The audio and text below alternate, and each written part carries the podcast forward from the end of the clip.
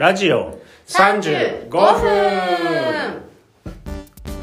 こんにちは。はいラジオ35分第8回目の放送です。この番組は新井薬師にあるギャラリーバースタジオ35分よりお届けするアートローカルコミュニティ番組です。パーソナリティは私酒浩太と青いスイミングでございます。よろしくお願いします。はい今回第8回ということで今そうですね。はい今展示を開催中ですけれども。そう今回はあの、はい。淡月清っていうあの戦後のグラフィックデザインをはい。経験した、あのアーティストの展示になっております、はい。で今日はあの淡月清さんの,、はい。あの息子さんであるはい。淡津健さんをお呼びしています。おお淡津健さん CM の後登場です。はいあーお腹すいたなー。まあいいや。あー喉乾いたなー。まあいいや。あーシュラスコ食べたいなー。まあいいや。こんなとこにマイヤが。ああのブラジルから来たマスターですか？そうですね、はい。このマイヤは何時から何時までやってるんえーと、ですか？今のところ11時からあの8時までです。8時まで、い。おすすめメニューは何ですか？えーシラスコです。シラスコはい。肉をワイルドに焼いたものです。新井薬師駅前。駒取の2階。マイヤーマイヤ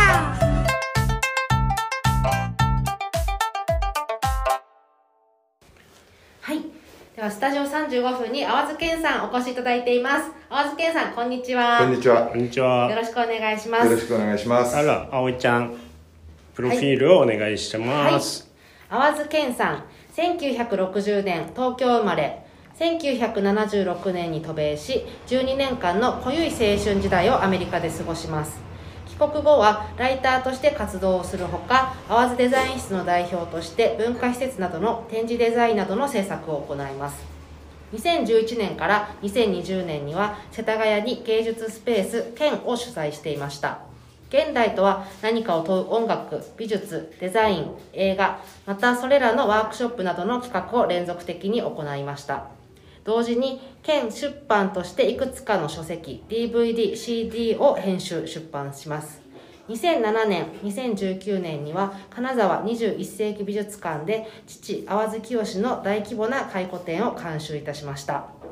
はい、はい。淡津健さん本日のお客様です、よろしくお願いします。よろしくお願いしまます。はい。そっか。健さんは、こえ高校から留学してたそうですね。まあ日本で普通のまあ東京生まれって言いましたけど、僕川崎でずっと育ってて、川崎の多摩区の生田っていうところの普通の公立の中学に行って、まあその後まあいろんなことがあっていきなりアメリカに行くっていうふうに。いいろんなことというと まあ、いろんなことっていうのは、えっ、と、その、その僕、まあ、中学3年の、まあ、三二月、1, ね、の1月とか2月ってもう受験みたいな世界。で、はい。その時期にちょうどうちの父淡津清がアメリカの国務省はい。に、えっ、と、VIP 待遇で呼ばれて1ヶ月間アメリカを自由に旅してきたんですね。はいはいで、その帰ってきた時に、もうなんかアメリカ面白いって言うんで大盛り上がりしてたわけ。清さんそうですそうですそうです。それでえっ、とまあえっ、とそんなこともあってそれ僕があんまり勉強できなかったもんで日本の高校に行くとかっつっても、うん。あのなかなか、えーまともなところがなかったりして、ん。で別に まあなんかノリではちょっとアメリカでも行ったらみたいな。まあうちの姉とかもなんか通してくれて、いはいそれでなんの今みたいにねいろんなその留学するってことにのなんていうのかなエージェントとかそういうのがあったわけでもないのに、まあ、いきなりちょっと人のつてでもって、そのたまたまワシントン DC の郊外にある、まあ、バージニア州なんですけどね、もうポトマ川を渡ってすぐこっち側のところにある高校に、パブリックスクールに行ったんですね公立高校。じゃあその時は英語とかも一切。まあ、全然できないですよ、もういきなりもう英語圏にぶちもちろんもちろん。込まれてそうですそうです。どうだったんですか？最初のその行った最行っ初のた時にやっぱりすごい衝撃的だったのはまあえー、と日本で普通に中学3年まで普通に子供だったわけで、その後いきなりアメリカにの高校に入るんだけど、まあ非常に黒人が多い学校だっったんですね、うんうんでその彼らのその音楽であるとかファッションであるとかその表現とか身体表現的なことを今の言い方で言う、まあ、とにかくノリですよね簡単に、うん。それがすごくに圧倒されて、うん。あのまあその後こう友達ができたりして、うん。そういう人たちと付き合うようになって、んみたいな話ですよね、うん。うん。その当時。だから僕のアメリカの生活っていうのはほぼほぼ全部その特にその三最初の34年の間に起こったことっていうのが、まあ今の人生もそうですけどかなり土台になってる、うん。うん。美意識とか価値観とかね、うん。はい、うん。その高校時代の3年間。そうですね、うん、だけどその高校だけじゃなくて、まあ、高校はまあ郊外にあるまあ一般的な、まあ、ある種そんな面白くないような学校だったかもしれないけれども、そこで友達になったやつがこうフィラデルフィアっていうところに引っ越すんですね、まあ、フィラデルフィアはワシントンからまあそんな23時間のとこですけど、はい。でそこのやっぱりそこのウエストフィラデルフィアっていうその黒人がいっぱい住んでるエリアがあって、ブラそこに毎夏こう行ってうんと泊めてもらって家族の一員のように扱ってもらって、それでまあ別になんか勉強してたわけとかそういうんじゃないんですよ、ん。ただまあ そ,、まあ、そういう生活はい。の一部みたいになってたからそそこのカルチャーですよね、そういうものにまあ嫌でも若いと影響を受けるじゃないですか、うんうん。うん。それは特に音楽？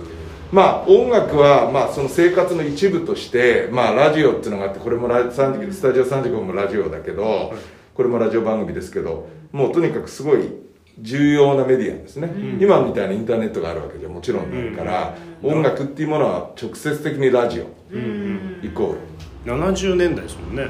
そうですね、そうですね。みんなでも音楽が結構身近にある感じというかその何フィラデルフィアのお友達の家でも爆音で夜な夜なああもちろんそうですね。特に夏休みで週末とかっていうと、まあ、近所の、まあ、彼のおばあちゃんのお家っていうのがでかい家があって、そこのベースメントがあるわけね、うん。まあ、地下室がね、で地下室って一軒家の地下室って結構でかいじゃないですか、そこにこうまあその地元の子供が子供っつっても高校生ぐらいの輩がどさって集まってきて、はい。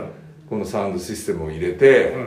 当時流行ってる、うん。そういったファンクとか、はい。そういった種類の音楽ですよね、うん。例えばどんなのをハマって例えば僕はもう行っていきなりそれこそ洗礼を受けたのが P ファンクっていう Parliament、Funkadelic はい。とか、まああとはまあいろいろいますよ、あのキリがないほどね。例えば Earth, Wind & Fire、メジャーな Isley Brothers とか Cameo とかもうなんか言えばキリがないほどいろんな、は Kool & the Gang とか。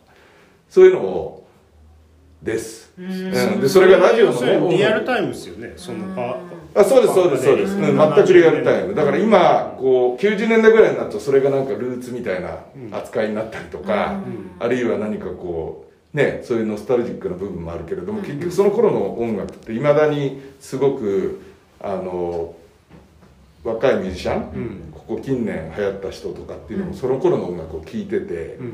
それを作り直してるようなものも多いですよね、で実際にその90年代からこうサンプリングみたいな風になってくるでしょ、そうするといよいよその頃の音楽を、まあ、特にこうジェームス・ブラウンとか、まあ、あの人がとりあえず一人で気づいたような音楽とも言えなくもないんで、うんそのそれがまあ何が言いたいかっつったら、そういうのがまあこうアメリカっていうなんか巨大な消費文化圏なんだけど、それをなんつうんでしょうね。もう生活なんですよね、だから学校の帰りのバスに乗れば、みんなこういうでっかいラジオ持ってて、ん。それをかけてる、はいはい。うん、でその各都市、あるいは町に、ラジオステーションが、まあ、すごい何十個もあるわけですよね。こっちからこっちの端まで。はいはい。それでその中でこうまあジャンルによってこうやっぱり分かれてるんですね、うんだからあるここの何メガヘルツっていうんでしたっけ、そこにフィックスしとくと、毎日そのそういったジャンルの音楽しか流れない、なるほど。うん。だから僕はその頃に例えば日本なんかでも流行ってたいろんなつまりロックとかポピュラーミュージック、ポップスとかあるじゃないですか、そういうのはほとんど知らない、っていうのはそうトップ40みたいのってあんま聞かないから、もう本当肌で感じてそうですそうですそうです。うん。まあ別に今はそういうのを別に、今僕こんな話してるけど、オタクみたいにそういう音楽しか聴かないわけではなくてもすごいジャンルが幅が広くて、うん。うん。青いスイミングまで最近 まあむせた雑誌を家族で共有してるみたいなみたいになってるわけですね、うんパンツも。パンツあ嬉しいですね、そうですよね。やっぱいろんな人がいるとかいろんなものがあるっていうものにやっぱりそうですね、うう。ん、あのまあ高校時代とかってやっぱりそういうある文化圏にまあ僕はいわゆるなんつうんですかね違法人というか、他者でその見かけがもう違うわけでね。ですよね。それはだからえっ、とそこですごく、あのまあよくしてもらったっていうのも変だけど、うん。で自分はね違うものを背負って、うん。うんあのそういったいきなりそういった文化圏に、うんだからそれ国っていうことよりもやっぱりそこの 国境はさておき、うんうんそこの文化の人たちと、うんたまたまその時代に、うん。共有したそうそういうことですよね。なんか今だとアジア人ヘイトとかあーるじゃないですか。あそういう要するに差別的なことっていうのはあんま感じない。ああもうすすごい感じますよ。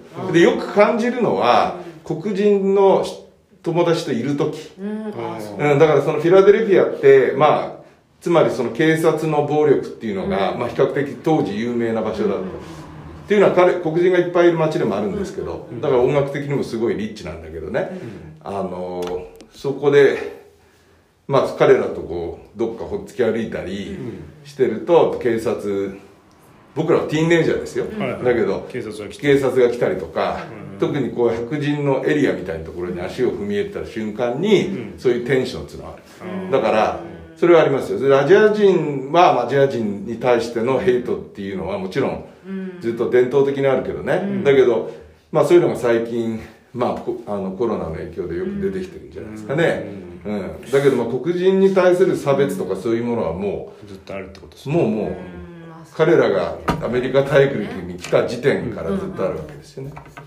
そしたらそうですね。その後はなんかそのまあなんていうかその後ニューヨークに移られました。けど、はいはいはい。なんかどういう思いでなんかこう。あのねニューヨークに行った理由はえっ、とまたそれもうちの父親が発端にはなってるんですけれどもニューヨークで、えー、としその彼がやっぱりその前にほらアメリカに来てたっつってます、その時に出会った人とかの中に日系人の日系アメリカ人ですよね、はい。えっ、とまあ今もう2世っていう人たちってほとんど存命の方すいないですね。生きてるとみんな100歳みたいになって、まあ、当時だから60代とかそういう感じで、そういう人たちの中にこうアクティビストがいっぱいいてね、運動やってる人ですよね。それこそさっき言ったその人種問題とか、あのーそういった人権問題とかっていうのってアメリカの中でこうずっと歴史があるから、でそれを一生懸命やってきた人たちがいて、でその人たちにやっぱりすごい影響を受けましたよ、で僕はわ若かったから日本の文化を逆にそれほど知らない、知らないまま来てたけど彼その人たちにその黒沢の映画面白いよとかさ、小津の映画面白いとか、田中邦夫ってすごい役者だよとか、そういうことを教わったりとかしてでまあニューヨークとかの方がかえって日本の名画みたいなのありますよね、そういうのが割としょっちゅう見れた、当時は。それでそういうファンもいっぱいいたし、でそこで初めてなんか日本の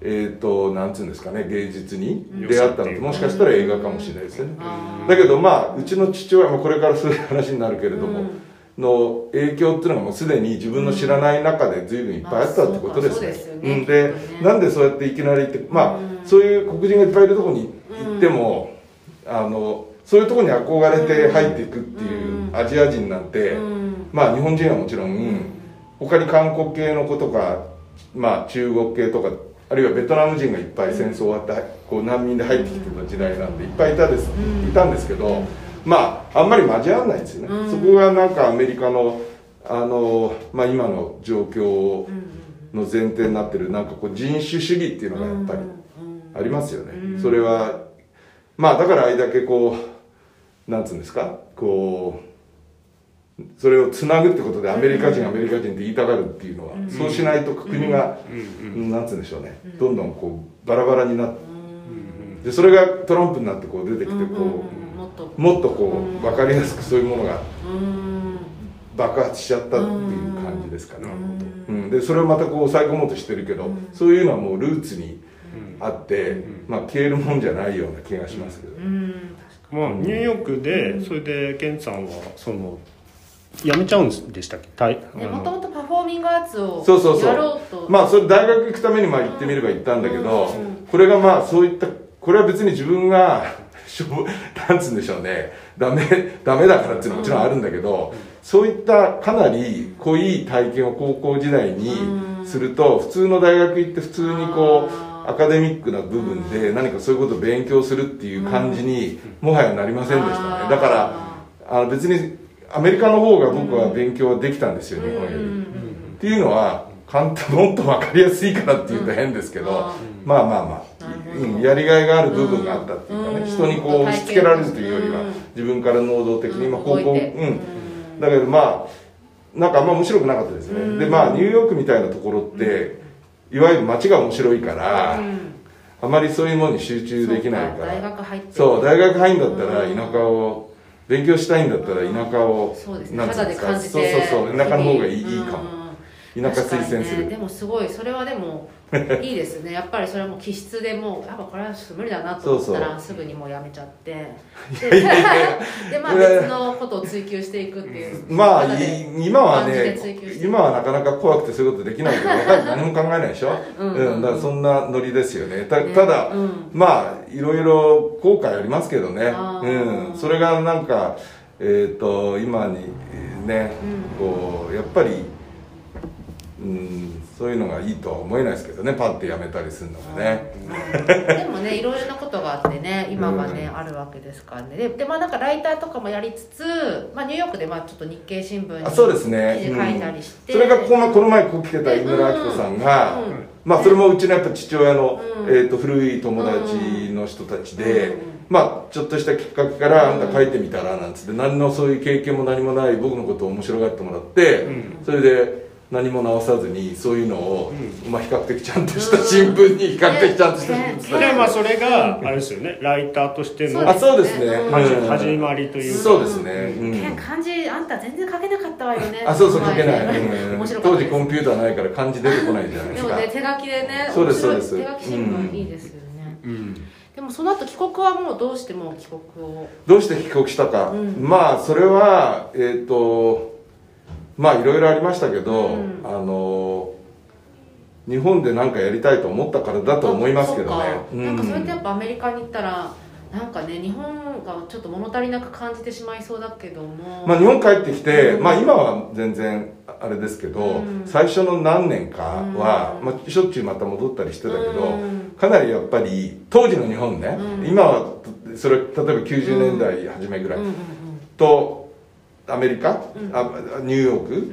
と東京？っていうのはまあ随分違いますよそうですね、うん。でもまあ当時でもまだ88年と90年。そうですね。まだじゃあ結構日本もでも元気バブルって感じですよね。そうですね。まだバブル期でしたね。うん。うん。じゃあまだ刺激は結構あったかな、面白い人とかもまた日本で出会ったりとかしてまあ、えー、とそれはそれなりにそのいろんな雑誌とかに、うん。そのいろんなことにぶと特にその音楽であるとか映画であるとかそういう新しいものに関してのうん。文章を書いてたんで,、まあいろんなつながりは多少あったですけどね、ううん。んだけどある時なんかもうそういうのや全部またやめましたね。なんか違うと思ってね、うん。うん。あそれで、あのスペース始めるってことですか、まあそれはまたそこから長い間なんかいろんなことがありながら、まあ、そこ話しおると それでやっと10年前ぐらいになって、うん。あのまあなんでそこでスペース始めるきっかけはつまりそのそこから遡ることまた23年前に、その淡月清のその3000点からのここにあるのもこの今ギャラリーに展示されてるものもありますけど、が3000点以上の作品資料がその金沢21世紀美術館のコレクションだったんですね、はい。でそこですごい大きな展覧会が2007年から8年にかけて4ヶ月間行われたんですね、でその時に、まあ、彼の、えーは昭和一桁というか、えー、と生きてたら今93歳ぐらいかな、うん。のその世代の人たちが、うんでそので彼とずっといろんなことを一緒にやってきた60年代ぐらいか。ら、そういう人たちゲストにお招きして毎週末、えーいろんなイベントをやったんですね、うん。でそれがすごく面白かったのと僕はそういう人たちが何してんのか何してきたのかあるいはその時にやってたのかってことはほとんど知らなかった、その現代音楽のさあの方とか、えーまあ、いろんな人がいいんですけど一柳俊小杉武久、えー、と山下洋介、林かる、うん。みたいな人たち、うん。そうそう。まあ音楽はねあと映画監督の松本敏夫とか篠田正宏とかあと美術評論家の中原祐介、えー、と羽生一郎とか、まあ、えー、とあとなんだ小沢昭一さんとか、いろんな人がとにかく関わって、その展覧会とそのカタログ作ったんですけど。あのそうですね。それでその時にこれはすごいなと思って自分でそういう人たちの名前リストアップして やろうなんて言ったけど何が起こるのかっていうのは見てみるまで分かんなかった。それを毎週末僕は体験してあ芸術っていうのは素晴らしいもんだなと率直に思ったんですねそれでそれを、まあ、美術館だからね規模も大きいし、まあ、予算もそれなりにある。でもそれをもう巷でやれないかと思ってまあはじいやスタートさせたのがその県っていうスペースですよね。まあそんなうまくは全然いかなくてまあでも大変でしたけど。そうそうたるいろいろやってましたよね。まあそうですね。ただ昔と今と違って昔の方が多分良かったことっていうのがあって、今の方がいいことももちろんいっぱいあるけどね、ただそれはあの昔のその音楽家であるとかデザイナーとかその美術家っていうのは、あんまりそのなんつうんですかこう縦割り的なこうジャンルとか、そういった体制みたいなものとは全く無関係にこういろいろ付き合ってた時代があって、でそういうものを発表するメディアも、まあ、あったんですよね、その草月アートセンターでそうやってみんなで一緒に仕事してた、だけど今は、えっ、とそういうのがないから、県でやるイベントって何か例えば何かなんつったら映画自主映画の上映やるとさそのファンばっかり来ちゃう、あー。なるほど。それでそうですそうです。それこっちで現代音楽的なコンサートやると、そういう自主映画の人たちってそんな何も関心ないから来ないじゃん、で僕はそれを全部ブレンドしてなかったんですよね、それいいですね、これまでのやっぱルーツにつながるというか、そうです。まあじゃあいろいろはしょりそうまして。端折ってちょっと時間がないんで。でまあちょっとねなかなか短く。そうそうね。まあ難しいんですよね。ちょっとみんな見に来てケンさんのお話聞いてくださいという感じですけど。そうですね。この前ねあの哲学堂でライブそうをされたんらですけど先も週末に、あのイルマ・オスノさん、はいはいはい、あのこれもねアウさんの,、あの友人というか。そうですね。僕の友人ですそれであの淡路教師のあのでなんていうんですかこういった描いたイメージを使って、彼はに彼彼女は2枚の CD を日本で出してるんですけど、そのジャケットにその、えーデザインにそういった、えー絵を使ったりとかして、っていう感じです。そしたらちょっとここで、イルマさんのはい曲を1曲挟んで、はい。えーその後に淡月よしさんの話を聞きたいと思います、Jesús,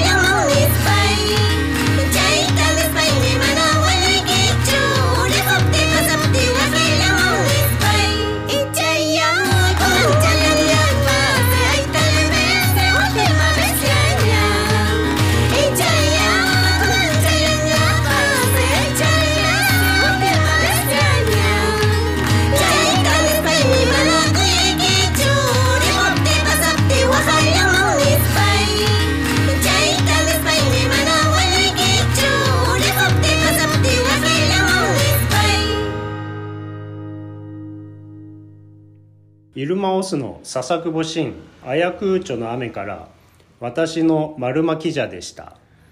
はい。ではこの後は淡津健さんから淡津清さんのお話を聞いていきます。はい。新井薬師で焼肉を食べたくなったら中野へ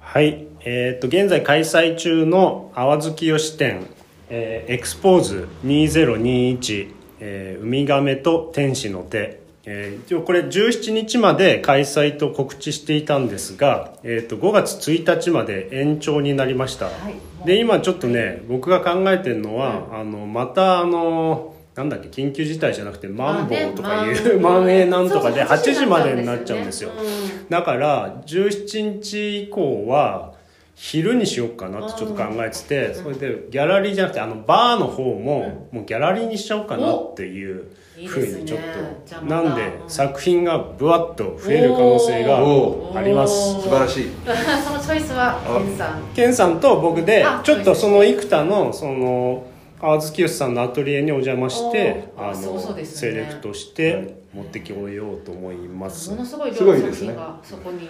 えー、とものすごい量って言えばそうだけど、うん。まあそうですね。なんかぐちゃぐちゃしてますね。今回も二人です。そう、はい。今回も僕が伺って、まあ、そうなんだ。ケンさんと相談しながらうん。これどうこれどうって感じで作った展示いやいいですよね今回ね。前は前なんか黒黒があの前カラーのやつなかったですね。前の前はねあのカラーの期間と黒あのモノクロで分けたんああですよ。そっか。あそっか。カラーの時もあったそうんですね。そうだから前も実は2期にわたってやってるあそうだったんですね、やっぱりすごいこの色がねいいですよね。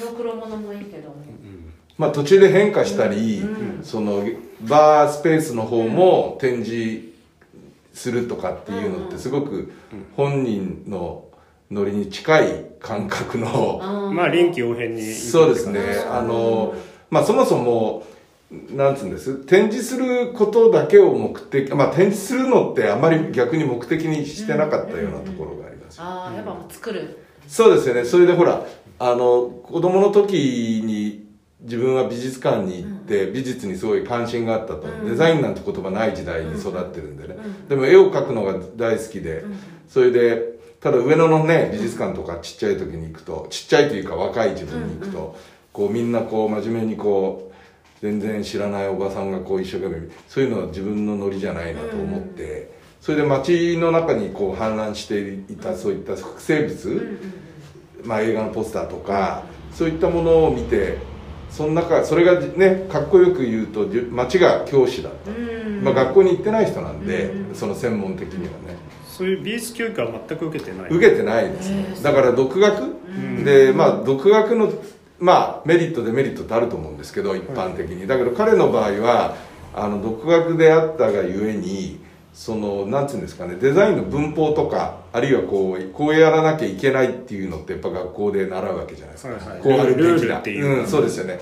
でまあどんなことにもそれは必ずあるんだけど、そういうことに、えー影響がああまりない、うん。だから他の同世代のデザイナーっていうのはいろんなねその戦後を背負ってきたような人たちと、えーに言わすとやっぱり淡津清の強みは、要するに自分たちはそれはちょっとやらないっていうのを平気でやってしまって、まあ感性が、はいはあのそれをも勝ってるから、い、うん。っていう感じですよね。そうですよねなんか。うん。見よう見まねってやつですよね、であのいろんな人からもちろんその何年かおきにこう影響を受けるその作家というかアーティストのデザイナーのうん。案が変わっていくわけですよ。ああずさん自身が。そうそうそうそう。んだから例えばどんな方にう影響を受けてる？んまあすごいその絵を志してたまあティーンエイジャーぐらいの頃は多分もう西洋画ですよね、その戦後ほら西洋のものがはい。特に、うん、バッハあえーえーとなんだゴッホとかうん、あるいは、まあ、普通にピカソとかそういう人たちがもう活躍し始めてたと思うんですけど、まあそういうのにすごく影響を受けてたんだけどある時ベン・シャーンっていうはい。あのデザイナーとも美術家とも言えないそういう絵か絵か絵を描く人ですよね。だけどデザインをする、の人に会ってあの会ってっていうかその彼の描いた作品に出会ってすごい影響を受けますよね、でそれも直接例えばそのえっ、とボシットうんもうそれとかもうほとんどはい。でベンシャンですね。それが今回のタイトルになって「天使の手にまでこう生きてますよね、ただもうその興味の対象がそこになるともうそれにどんどん突っ込んでいく、でそういうやり方。で毎日もそれを書いちゃうわけですよ。ね、うんうん。うん、だから、えー、と好きな例えば曲があったらそれ毎日歌っちゃうみたいな、で初めはその人の真似かもしれないけどそのうちその対象だったその興味の対象すらををもうどっかに忘れて自分の世界ができてくる、なるほっていうようなことだと僕は思ってますよね。でそれが最初はそのベンシャンあたりにこう始まってどんどんどんどんその都度変わってどはいそれがある時は音楽だったり映画だったりうん。する場合ももちろうん。んありつつ、まあ建築とかもね。そうですね小説家だったりいろんな人ですよね、まあ特に名前挙げるとしたらアントニオ・ガウディとか、えーとまあね、スペイン、ねはい。建築家ですよね。あとは晩年死ぬ前は白川静香っていうこう漢字の研究者の方、はい。もう本当に大御所中のその人も死んじゃったけど、そういう人のやったことにこう入れ込んでますね、うん。だから結局オリジナリティっていうものはない。うん。まあ乱暴な言い方すると、はいはい。もうすでにそこにあるものからしか人はうん。それをこうまあある種自分でアレンジしてる、はいはい。まああずさん自身も例えばこのウミガメとかももうすごいいろんなとこに登場するあ登場しますよね。でどんどん自分の中でもいろんなものにリミックスしていくっていうか、そうです。だからそういう感覚なんで、その多作ってすごい本とかに書いてあるけど、なんつうんだろう。どんどんそういうやり方だから無限にできていく。そうそう。組み合わせとかで。ね。常に何か関心あとはやっぱり好奇心の塊みたいな人だったんですよね。それ子供の時。それはやっぱり作る原動力に直接につながるますよね。でだからそこはそこがすごい才能のあのなんつうの元になってる精神だと思うんですよね。亀も例えばこれはなんつうんですか？浦島太郎とかさ、はい。日本の民民話っていうかこう伝説の中に出てきた亀なんですよ、風土記とか。はい。でそれがこうそのこれを書いたのってちょうどね高度経済成長の真っ只中1970年万博とかその界隈にそういった土着的なものはいそういう言い方が正しいかどうかわかんないですけど、はい。そういうものをあえてこうそういった世界にこう出してくる出してくる。提示してくる提示してくるっていうことを割と意図的にやってたと思いますね。なるほど。うん。岡本太郎もその万博って言ったら岡本太郎のあれ。はいはいはい。岡本太郎の影響大きいと思います。仲良かったんですかね。仲良かったですよ。つうかあの岡本太郎も岡本太郎美術館って生田の辺にある。はいはいはい。あの辺にいたんですか？えー、とそれ岡本太郎美術館が、えー、と川崎にある理由はちょっとここでいい加減なこと言えないけど彼の彼のお母さんかなんかがそこに川崎市にゆかりがある。ただ淡月義と岡本太郎は、えー、とその万博の準備ぐらいからやっぱ付き合いが始まったんですかね、万博のプロデューサーの一人だったからね淡月さんは。それで岡本太郎がその総合プロデューサーみたいな、であの僕ねちょっと自慢な話があって僕が一番最初生まれて初めて一番最初に幼稚園の時だけど握手した人って岡本太郎なんですよ。へそれは、えー、と銀座の松屋っていうところで岡本太郎展っていうのをやってたのね、でそれの展示デザインとかこうまあえっ、とちなんかフライヤーとかポスターとかなのかな。そういうののデザインをまず清がやったんですよね確か。ででその展示に僕を連れてうちの淡月清がこういしい行った時に岡本太郎さんがまあいたわけです。よはい。して紹介してくれたんですよね。僕を、えー、と岡本太郎にはい。淡月清が、はい。そしたら岡本太郎をとかっつってあのノリで、うん。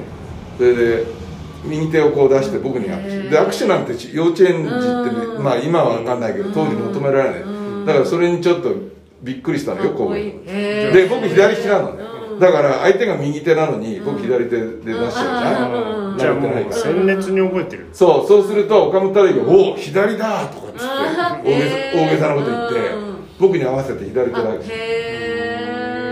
かっこいい。でもなんか紳士ですね。そう素晴らしい人。だからすごくこううなんか人をこうなんかこうグッとこう引き寄せる。そうですよね。だからやっぱアーティストはうんまあいろんなタイプの人いますけどね。うん。あのねそういったううん。んなんか。なんか方向性なんであれなんかすごい突き抜けてるそうですそうです。そういう人が好きですね僕うん。はだからうん。結局は。うん。あのそうですね。まあ岡本太郎そこまで詳しく知らないですけどうん。そういった何か普遍的なもの、難しいこと言ってるのもいいけど、ん。でもパッとこう分かりやすいっていうとあれですけど、はいはい。うん、でそれはやっぱりその僕がアメリカに最初に行った時の、こう黒人のブラックのこう、はい。カルチャーって、うん。まあそれがど真ん中にある、うん。うん。うん。やっぱパワーですね。パワーブラックパパワワー。ブラックパワーっていうとあの今回あの T シャツ作ったんですよね。はいはいはい。ブラック・ライブスマターの T シャツを、あのこれはケンさんケンさん主導で作ったんですかね。そうですね、うん。うん。まあまあそうですねそれもあのこの展示会場で、あの販売しています、ん。2500円でお安く販売してます、ね。いやでも本当にちょっと展示に来てこのパワーを感じてもらいたいですね、まあこのそうでですね。このなんでブラック・ライブズ・マター青木教師なのかってこれも話せば長いんだけど、つい去年あのいわゆるこうホワイトハウスの前にねブラック・ライブズ・マターって黄色いでっかい、えー、とか全部キャプあの大文字の活字でボーっとこう、それワシントン DC の市長が、で僕ワシントンにいたから、あのすごく懐かしかったのと、それをその民衆の何かこう底上げのこうエネルギーからそういうことをまあ市長がはいはい。やっちゃうみたいなのって、見たわいや見てなんかねホワイトハウスまでの道に「ブラック・ライブスマター」って書いてあるんですよね。そうですそうです。だからすごい長い。上から航何百メー空写真とかしかねでしか見えない、でへこういうふうに。ーそうだっそれでそれはすごいこれこそまさにマーズ教師が書いた本、デザインに何ができるかっていうことの大きな表れの一つですよね、でそれをまあやりたくて、えー、と前回2019年に金沢の展覧あの淡月吉展にまあ関わらせてもらったんですけどそれを必死に言おうとしてたけどなんか伝わったかどうかはさておき、でもその去年の「ブラック・ライブスマター」っていうのがあったから、まあ淡月義氏はその最初の1955年のデビュー作品っていうのはね「海を返せ」っていうあの老人がこうつまりあの九十九里の漁民がそのアメリカ軍の演習でもって海を奪われてたっていうことをしパッと一目で分かるそういったあ作品で彼は1955年にデビューしたんですよね。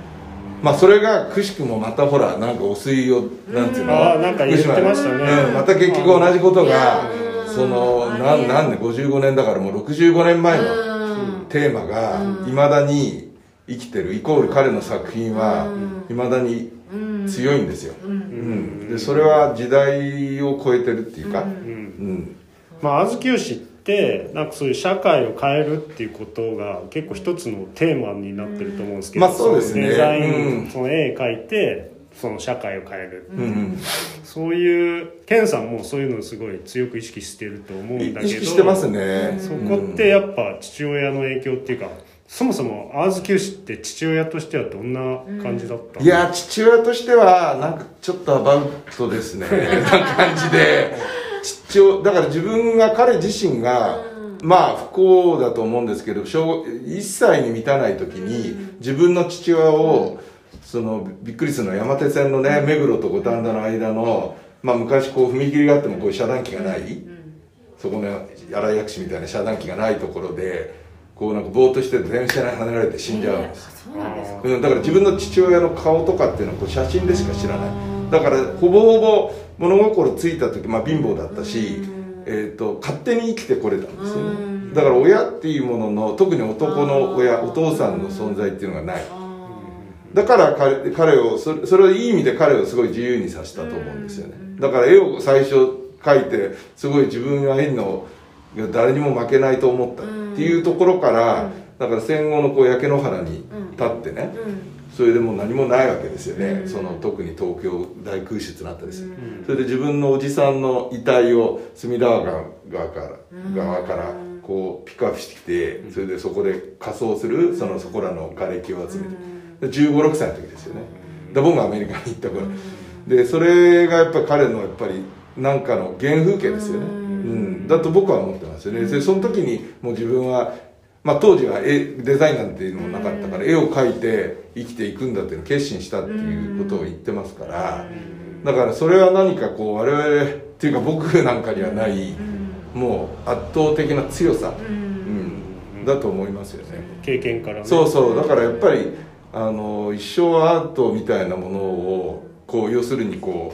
う自分だけの判断でやっていくものじゃないですか、人と関わりながらしかも、だからそれはすごく大変なことなんだなと思う中これだけの作品を、まあ、残した、それでそれがこんなことにも人との出会いで金沢のそういうだあののコレクションに膨大な量でなってるっていうのはすごい幸運なことだと思う、ん。だけどやっぱりそれは本人がもう、えー、とその作品が金沢に行った時にはもう病気でか全く関われなかったんですね、認知症で、だからやっぱり作品の力ってすごいなと思いますすね品が、うん、それをまあぜひ見に来てほしいんで。そうですね。そうですね。え5月1日まで延長しましたので、はいねえでちょっと時間は今はっきりとは決めてないんですけど、うん。昼からやろうと思っています、いやすごい、ねまあ本当、話し出したらキリがないんで切れないですね。すごい面白いお話でしたね。ごめんなちょっと。まあ、ケンさんも、あのちょこちょこあのフラッと来てますん。で、うもし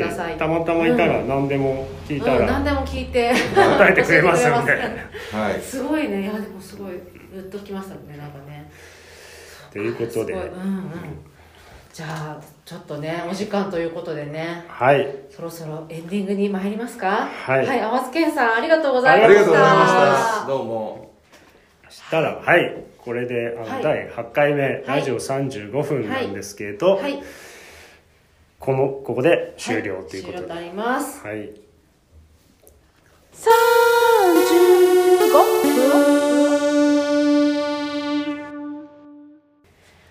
いやいや淡津健さんからの話。本当いろんなね。もっと聞きたかったですもねっと聞きたい。もう本当にねもう、濃ゆい、ううん。ん、ちょっとこの時間じゃ収まらないそうで感じですすね。ねでもやっぱパワーが本当にすごいですね。健さん。ケンさんのパワーもすごい健さんもすねごいしでも清さんのパワーも本当にこういうなんかやっぱ物でもこうやって残してこうやって展示して、うん。また新たな展開ができていくっていうのが、うん。まあ、本当にそれがアートの力で、うん。まあ、作品の力。うん。だから本当にやっぱ作るって大事ですね本当に。ね、それをしかもうん。継承して、うん。またさらに現代にね。見せてるっていうのはですすごい。ねそうですね。これがもう本当に自分の本当に父の作品を、うん、もう通り越えてちょっとケンさんの作品に見えてきちゃ でもなんかそうやってやっぱいろんなこうやってまたねなんていうか、なんていうんですか。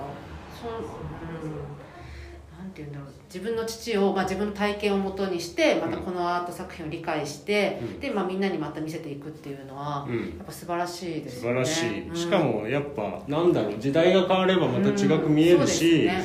うん。まああと逆に言うと何も変わってねえっていうのもなんか分かってくる感じがする、なん。かですね。すごい全然古く感じないじゃないそうですかまずはそそうのなんか作品自体いろんなことがちょっとこれだけ60年代の作品って考えると、うん。え？何年前って話だよね。60年前って話、だからやっぱこすごいよ。うやって結構人間みんなずっと戦い続けてるのかもしれない。そうだね。Fighting っていう今もことでね。時代最悪とか思うけどやっぱいろんな時代があったわけでやっぱね作るっていうそうね表現方法。戦わなきゃいけ戦わななきゃいけない。本当に戦って作っていきましょう。い行きましょう、はい。何でもいいから作っていきましょう。何でもいいからはい。どんどん作っちゃえ作っていきましょう。ねはい。じゃあスタッフ紹介いきますか？はい。たらスタッフ、はいえー宇川静香、はい。編集宮本麻也。はい。でお相手は私酒光太と。青いスイミングでした。